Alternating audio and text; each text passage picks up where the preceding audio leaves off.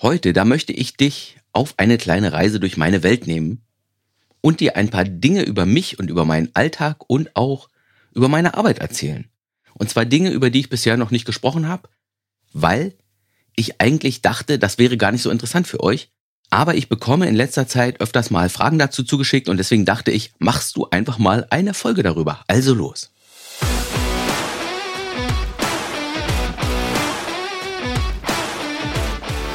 Hello, hier im Podcast Mein Leben, meine Regeln. Wo es darum geht, dein Leben in kleinen Schritten immer mehr nach deinen Vorstellungen zu steuern, zu lenken und zu gestalten. In Richtung Erfüllung, Lebensglück und Zufriedenheit. Und hier, hier spricht wieder Ralf Senfleben und mir ist ein bisschen nach Feiern zumute, denn stell dir vor, dieser Podcast hier, der wird 50. Ja? Es sind schon 50 Folgen zusammengekommen und das ruft, finde ich, nach einer kleinen Feier. In meiner Arbeit, da starte ich ja viele Dinge als Experiment. Einfach um zu schauen, ob mir das liegt. Was ich da, was ich mir in meinem Kopf ausgedacht habe. Aber auch, um zu testen, ob etwas Resonanz bei euch erzeugt. Und so ist das auch bei meinem Podcast gewesen. Ich habe es einfach mal probiert und ich war tatsächlich sofort verliebt in das Format. Und damit will ich sagen, mein Podcast, der ist gekommen, um zu bleiben. 50 Folgen gibt es bisher und das hier ist die 50. Folge. Und all meine Folgen wurden bisher mehr als 135.000 Mal angehört und das ist ein Grund zum Feiern, finde ich. Also Tassen hoch.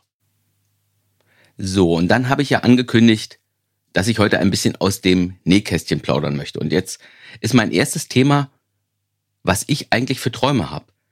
Denn ich rede ja viel darüber, dass man seine Träume verwirklichen sollte.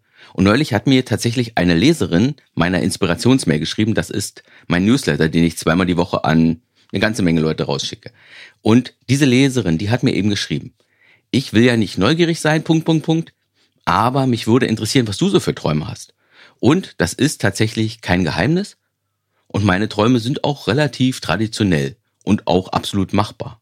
Ich träume tatsächlich davon, dass sobald unsere Kinder unsere Hilfe nicht mehr so doll brauchen, dann werden meine Frau und ich uns ein Wohnmobil besorgen und dann geht es im Winter in den Süden und im Sommer nach Skandinavien. Digitales Nomadentum, wir kommen. Ein anderer Traum ist, ich war in meinem Leben schon ein paar Mal in Australien und ich möchte tatsächlich dann auch mal hin und mal längere Zeit da verbringen, also zwei bis drei Monate vielleicht, weil ich das Land einfach liebe und auch das ist genau wie das Wohnmobilprojekt eher ein Projekt für später wenn das mit den Kindern alles in trockenen Tüchern ist. Dann ein Traum. Ich möchte einmal für ein bis zwei Monate einen Fernwanderweg laufen. Vielleicht den Appalachian Trail in den USA oder den Pacific Coast Trail. Das weiß ich noch nicht. Vielleicht auch einfach in Europa traditionell den Jakobsweg, wobei der mir ein bisschen zu ausgelatscht ist. Ja, das ist ein Traum. Ein weiterer Traum, ich war noch nie in Kanada und da will ich unbedingt auch mal hin, denn ich glaube, da gibt es eine Menge zu sehen. Du merkst, meine Träume, die haben viel mit dem Reisen zu tun. Ja, was noch? Ein paar Bücher warten noch darauf, geschrieben zu werden, die sind in meinem Kopf und möchten raus. Dann geistert mir auch noch ein Brettspiel durch den Kopf, das irgendwie auch noch in die Welt will. Davon träume ich auch. Und auch für mein Business habe ich einen Traum, aber über den schreibe ich lieber nochmal später separat, weil das eine ziemlich große Sache ist. Und eine Sache, bei der auch ihr alle, also all meine Leserinnen und Leser und all meine Zuhörerinnen und Zuhörer eine Rolle spielt.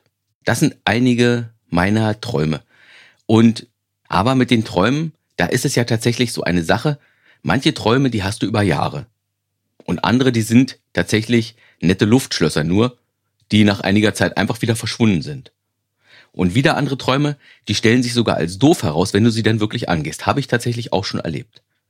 Aber die Liste, die ich dir jetzt so vorgestellt habe, das sind tatsächlich meine stabilsten Träume, die ich schon Jahre mit mir rumtrage und bei denen ich mir relativ sicher bin, dass sie mir auch etwas geben werden und bei denen ich mir auch relativ sicher bin, dass ich sie verwirklichen werde. Ja, also das sind die Dinge, die ich noch vor mir habe. Es gibt natürlich auch jede Menge Träume, die ich mir schon erfüllt habe und auch welche, an denen ich gerade arbeite, aber darüber erzähle ich vielleicht auch noch mal später mehr. So, nächstes Thema aus dem Nähkästchen. Es geht um die Frage, was machst du eigentlich beruflich? Und es ist ja so, wenn du neue Menschen kennenlernst, dann kommt irgendwann die Frage, oh du, was machst du so beruflich?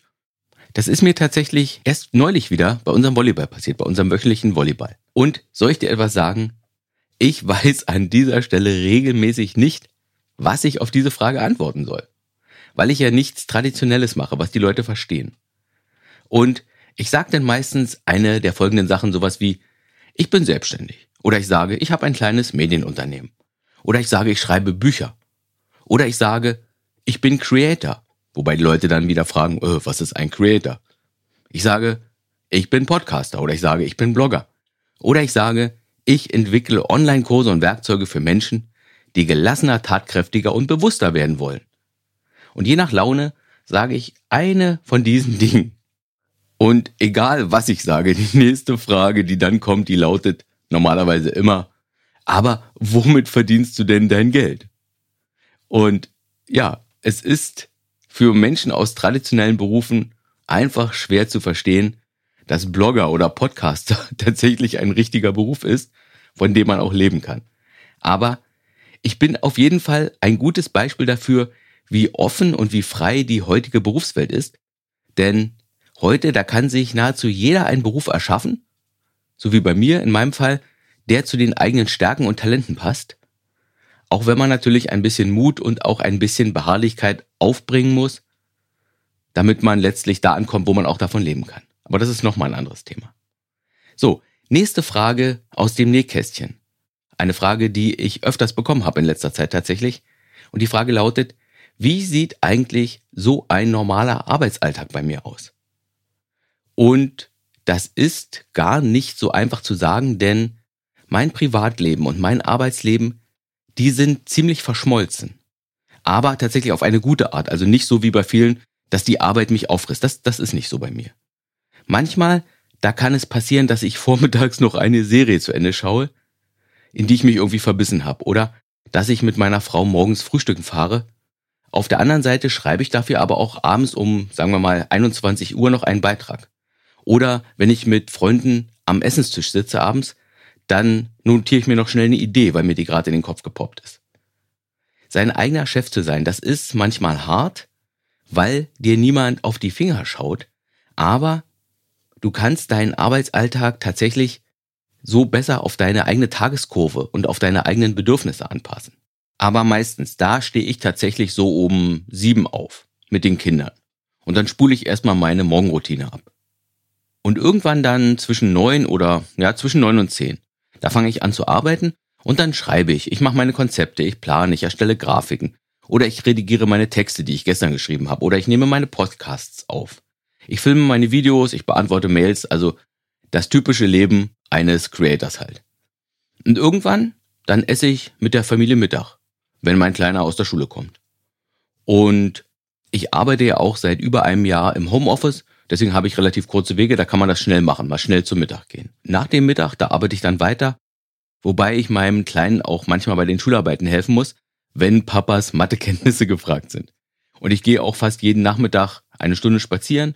Heute am Freitag allerdings nicht, da war ich mit den Kindern am Rodelberg, weil es hier seit gefühlt fünf Jahren das erste Mal so wieder richtig geschneit hat. Jedenfalls, ich habe selten einen richtigen Acht-Stunden-Tag, eher weniger. Aber dafür habe ich auch am Wochenende manchmal was zu tun. Oder ich arbeite im Urlaub, was für mich tatsächlich absolut okay ist. Lebe ich jetzt, um zu arbeiten oder arbeite ich zum Leben? Ich weiß es nicht genau. Wahrscheinlich einfach beides. Und ich mag es tatsächlich so, wie es ist, weil es so meinem Naturell entspricht. So, und noch einmal Themenwechsel. Das ist jetzt keine Frage, die ich bekommen habe, sondern eher eine Sache, die vielleicht erwähnenswert ist und an die ich heute denken musste. Und zwar habe ich neulich mit einem Freund darüber philosophiert, was eigentlich die wichtigste Eigenschaft eines Lebensgestalters ist. Sowas liebe ich. Was ist die wichtigste Eigenschaft? Und wir waren uns tatsächlich nicht richtig einig in unserer Diskussion. Mein Kumpel, der meinte, es wäre die Unzufriedenheit.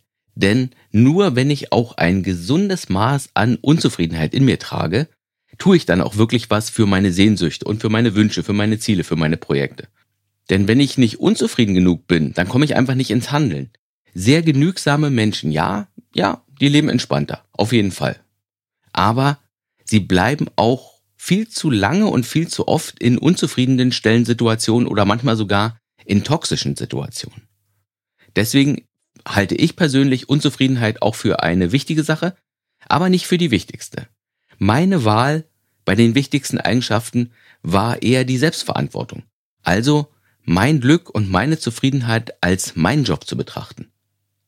Dich also nicht zu fragen, wer ist hier schuld oder wer sollte was ändern, wenn irgendwas nicht stimmt, sondern dass du dich in dieser Situation immer fragst, was ist jetzt mein Anteil an der ganzen Sache? Und was kann ich tun, ich, damit es so wird, wie ich es mir wünsche, damit das Ergebnis produziert wird, was ich gerne in diesem Leben sehen möchte.